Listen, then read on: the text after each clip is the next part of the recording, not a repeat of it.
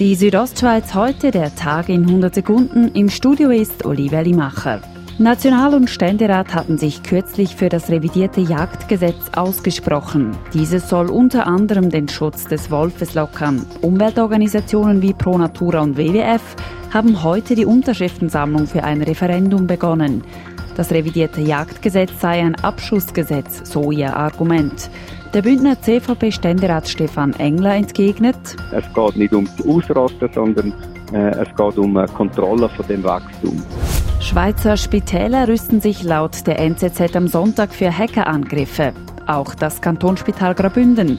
Der Verantwortliche Stefan Juan erklärt, wir haben uns ein Konzept in der Kombination aus Mensch und Technik zurechtgelegt und Widerstandsfähigkeit im Kantonsspital Graubünden gegenüber Hackerangriffen sicherstellen sollen. In La Punt im Engadin soll ein neues Innovationszentrum entstehen, der sogenannte InHub.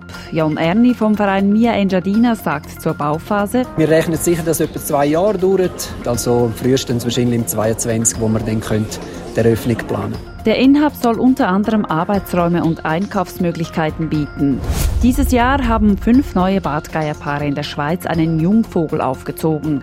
Drei im Wallis und zwei im Engadin. Daniel Hecklin, Geschäftsführer der Stiftung Pro Bartgeier, sagt in Bezug auf die Bartgeier in Graubünden. Wir haben insgesamt jetzt 13 Brutpaare. Das sind die meisten Brutpaare, die wir nicht nur in der Schweiz haben, sondern auch für den Alpenraum eine außerordentliche Dichte.